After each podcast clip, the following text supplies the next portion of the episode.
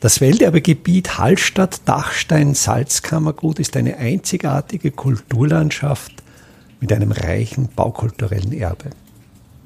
Mein Name ist Friedrich Idam und ich stelle Ihnen in jeder Episode einen neuen Aspekt unseres Welterbes vor.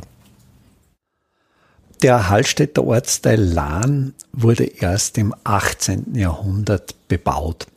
Vorher war dieses Tal, das, das Echantal vom Waldbach geprägt, der unreguliert sich nach den häufigen Hochwässern immer wieder ein neues Bachbett grub und erst mit der Verlegung des Sudbetriebes Mitte des 18. Jahrhunderts vom Markt in die Lahn begann dieser Ortsteil an Bedeutung zu gewinnen. Es wurden Salinenbauten errichtet, es wurde der Waldbach reguliert und heute ist die Lahn der am dichtesten dauerhaft besiedelte Teil des Ortes Hallstatt. Es gibt einen sehr aussagekräftigen Plan aus dem frühen 18. Jahrhundert, das ist die Tagrevierkarte des Hans Ritzinger von 1713, die liegt im Oberösterreichischen Landesarchiv in Linz. Und auf diesem Plan sind alle übertägigen Bauten der Saline und auch eigentlich der Ort in einem sehr, sehr genauen Lageplan dargestellt. Und in dieser Tagrevierkarte finden wir schon die Anlage des heutigen sogenannten Beneficiums. Dieses Beneficium, ein Beneficiat, diente als materielle Grundlage für einen Kaplan. Das heißt, ein Hilfspfarrer konnte aus den Erträgen eines solchen Gutes finanziert werden. Aber das heutige Beneficium geht zurück auf einen Sommersitz auf von einem hohen Salzbeamten. Franz von Summerdinger ließ sich so um 1700 in der Lahn einen Sommersitz richten. Und das ist in der Zeit, denke ich, sehr passend. Wir sind hier zu Beginn des 18. Jahrhunderts und wenn wir auf die große Weltbühne schauen, da war zu dieser Zeit, war gerade der spanische Erbfolgekrieg im Gange und der österreichischen Feldherr dieses Krieges, Prinz Eugen, hat ja diese Strategie vorgelebt. Er besaß einerseits in der Wiener Innenstadt sein Stadtballett und ließ sich dann außerhalb von den Stadtmauern Wiens das Belvedere seinen Sommersitz richten. Also auch dieses Hin- und Her-Pendeln zwischen Stadt und Land und ähnlich hielt es dieser hohe Salzbeamte, der war Hofschreiber, Verwalter von Hallstatt, der oberste Salzbeamte in Hallstatt und der ließ sich in der Lahn einen Sommersitz richten. Und dieser Sommersitz äh, des, des Sommerdingers wurde dann sehr früh, also bereits 13 Jahre, 14 Jahre nach der Errichtung in eine kirchliche Stiftung umgewandelt, um eben die Gegenreformation so richtig voranzutreiben, wurde für die Pfarre Hallstatt auch noch ein Kaplan gebraucht, der hielt auch Messen im Spital und in der Kalvarienbergskirche. Und dieser Kaplan brauchte auch eine materielle Grundlage und die bekam er eben durch dieses Beneficium mit seinem eingefriedeten großen Garten und den dazugehörigen landwirtschaftlichen Flächen. Und dieses Beneficium, das wird jetzt, denke ich, in ein, zwei Episoden dieses Podcasts Thema werden. Ich möchte mir dann in einer anderen Episode mich äh, mit der Umfassungsmauer beschäftigen. Und heute ist das Thema der Stadel des Beneficiums. Dieser Beneficiumstadel steht zwischen der eigentlichen Beneficiumsanlage und dem Waldbach auf einer längsrechteckigen Parzelle und dieser Stadel stammt, wie sich aus Lageplänen rekonstruieren lässt,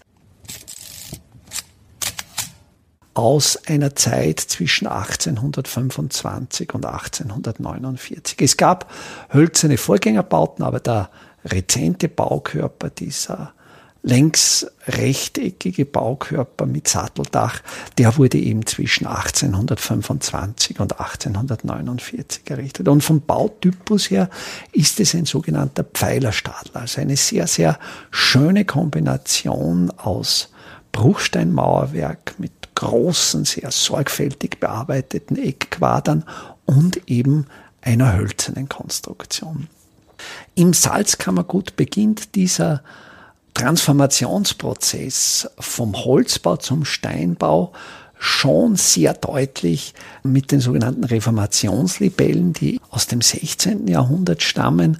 Und hier wurde festgelegt, wegen des akuten Holzmangels. Die Salinen hatten so einen so hohen Holzbedarf, dass man natürlich den Holzverbrauch der Untertanen so weit wie möglich einzuschränken versuchte, dass eben das noch relativ dann durch den Raubbau immer weniger werdende Holz natürlich in erster Linie den staatlichen Zwecken der Salzproduktion diente. Und da gab es eben Bauvorschriften in diesen Reformationslibellen und da wurde auch weitgehend der Massivholzbau, der Blockbau verboten und der Steinbau wurde den Untertanen befohlen.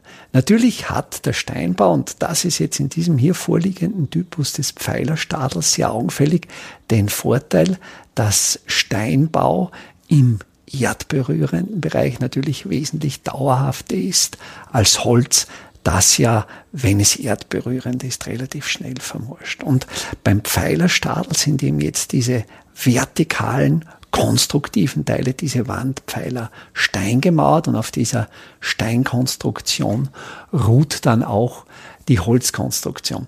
Es gab auch Steinuntermauerungen bestehender Holzbauten. Also das heißt, wie dann ab den letzten Drittel des 16. Jahrhunderts, also dieser Steinbau befohlen wurde, hat man dann ehemals hölzerne Bauten, wo schon die Unterkonstruktion vermorscht ist, auf ein Steinfundament gesetzt, also das Holz abgestützt, die vermorschten Teile entfernt und mit Stein, man nennt das Unterfangen.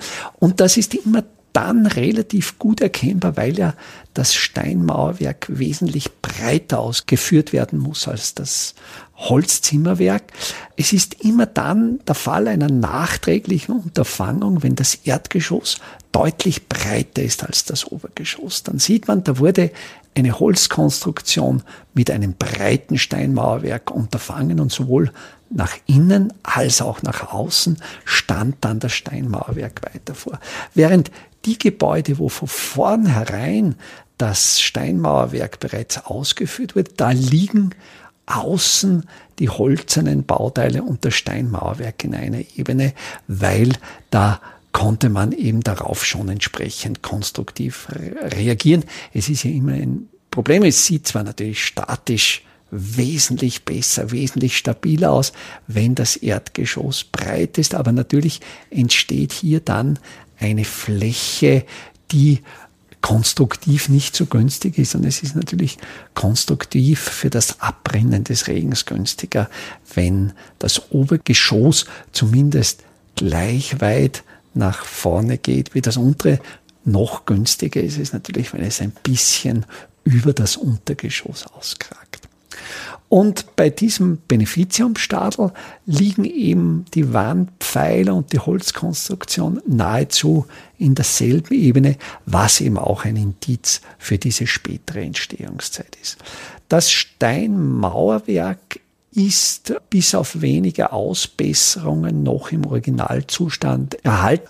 Man kennt es immer dort, wo der Mörtel so einen leichten Grauton besitzt, dass hier später dann Zementmörtel verwendet wurden. Überall dort, wo der Mörtel eine kreinweiße Farbe besitzt, ist das das sichere Indiz für den Kalkmörtel. Das Gebäude ist auf einen sehr länglichen Rechteckgrundriss errichtet. Die Proportionen sind etwa 1 zu 3 und das Gebäude gliedert sich in einen Westteil im Erdgeschoss, der zur Gänze gemauert ist, zwei sehr kleine Fensteröffnungen besitzt, eine Tür besitzt und dieser Bauteil diente ursprünglich als Stall. Nach Osten hin löst sich dann diese Steinfassade auf in, in drei Steinpfeiler. Also es gibt dann an der Südostecke so einen sehr schön gemauerten Eckpfeiler. Und zwischen diesen Mauerpfeilern liegen dann große hölzerne Tore und ich, ich finde das auch, auch vom Baukörper sehr schön, die, diese Entwicklung, dieses sehr, sehr flächige Mauerwerk noch im Westen und dann dieses rhythmisierte Auflösen nach Osten. Das Obergeschoss dieses Stadels ist zur Gänze in einer Holzskelettkonstruktion ausgeführt und die ist senkrecht verbrettert. Und bei dieser senkrechten Verbretterung, die übrigens, diese senkrechten Verbretterungen wurden explizit schon im zweiten Drittel des 16. Jahrhunderts vorgeschrieben. Da mussten auch Blockzimmerungen senkrecht verbrettert werden, weil natürlich diese senkrechten Verbretterungen wesentlich resilienter sind, einen wesentlich besseren konstruktiven Holzschutz bieten. Und ganz günstig ist es, wenn dann die Bretter genau um 180 Grad verdreht eingebaut werden, als der Baum gewachsen ist. Also, dass das Ende des Holzes, das ursprünglich beim Baum oben war, bei der Verbretterung unten ist. Und der Effekt ist erstaunlich. Ein Baum ist ja von seiner Physiologie her darauf konstruiert oder entwickelt durch die Evolution, dass er das Wasser nach oben zieht und oben hält. Das heißt, die Leitzellen des lebendigen Holzes haben einen Mechanismus, der mit Ventilen vergleichbar ist, die das Wasser immer weiter hinauf transportieren und auch halten. Wenn man jetzt dieses System umdreht, rinnt es schlicht und einfach aus. Und genau der Effekt tritt dann bei Brettern ein, die genau um 180 Grad verdreht angebracht werden und deren Feuchtegehalt ist dann tatsächlich um ein paar Prozent niedriger als jener von Brettern, die unmittelbar daneben sind, aber in genau der Stellung eingebaut sind, die sie ursprünglich in der Wachstumsrichtung des Baumes halten. Und das macht's aus. Diese paar Prozent weniger Feuchtigkeit sind dann entscheidend, ob Mikroorganismen, holzzerstörende Mikroorganismen eine gute Lebensbasis finden oder eben nicht. Das Dach dieses Beneficium-Stadels ist ein sogenanntes gelagertes Dach. Das heißt, es ist, es ist ein Satteldach und da gibt's in der Zimmerei gab's früher so ganz einfache Faustregeln. Also man versuchte Dachneigungen von 45 Grad zu vermeiden. 45 Grad Dachneigung, das schaut ein bisschen komisch aus und es gab eben diese Proportionsregeln, dass man entweder und das sind zwei wesentliche Bauteile in der, in der Zimmerei, also der Bundrahm, der von Traufe zu Traufe geht und die Stuhlsäule, die dann von der Mitte des Bundrahms bis zur Firstpfette geht. Dieses Verhältnis eben nicht eins zu zwei machen, damit sich nicht 45 Grad Dachneigung ergeben, sondern die Stuhlsäule entweder um einen Fuß, also 30 Zentimeter niedriger oder um einen Fuß höher auszuführen. Das sogenannte gelagerte Dach hat dann eine Stuhlsäule, die um einen Fuß niedriger ist als die halbe Länge des Bundrams. Und diese Konstruktionsregel ist hier angewandt worden. Die Dachhaut selbst ist nicht mehr original. Das ist eine Ethanit Rhombusdeckung aus 1960er, 1970er Jahren. Im Traufbereich ist das Dach verblecht, was im Fall eines sogenannten Eisstaus ein Eindringen des Stauwassers durch die Ethanitdachhaut verhindern würde. Der Baukörper ist in einem gut erhaltenen Zustand. Das Dach ist in Ordnung und ich denke, er wird ja auch immer noch genutzt. Er wird von der Pfarre genutzt als Lagerraum und solange es eben diese praktische Nutzung gibt, bleibt das Gebäude in seiner Substanz erhalten und es wird auch nicht überrestauriert. Und ich glaube, genau das macht diese Authentizität aus, dass wir ein Gebäude hier ziemlich unverändert aus der ersten Hälfte des 19. Jahrhunderts sehen, das noch genutzt wird, wenn auch untergeordnet, aber gerade aus dieser untergeordneten Nutzung letztlich der authentische Erhaltungszustand weiterhin gewährleistet ist. Welterbe Hallstatt erscheint alle 14 Tage neu.